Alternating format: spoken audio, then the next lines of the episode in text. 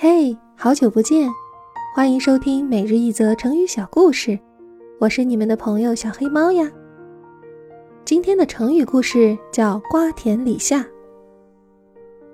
唐朝的大书法家柳公权忠良耿直，在朝廷任职时以敢于进谏而闻名。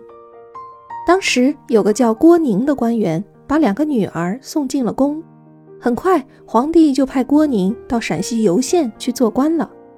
人们对这件事议论纷纷，皇帝就问柳公权：“这郭宁是太皇太后的继父，当官以来从来没有什么过失，现在只让他到游县当个小小的地方官，又有什么不妥呢？”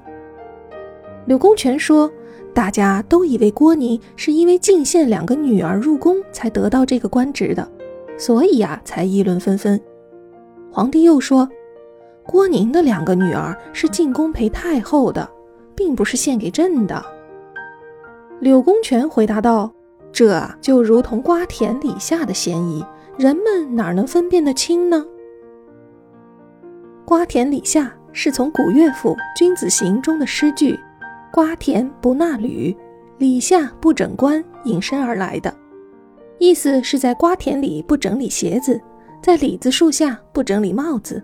以避免不必要的嫌疑，柳公权就是用这句话来比喻皇帝的做法很容易让人产生怀疑，比喻那些容易引起嫌疑的场合。今天的成语你学到了吗？我是小黑猫呀，请多多关注我，希望我的声音一直陪伴你。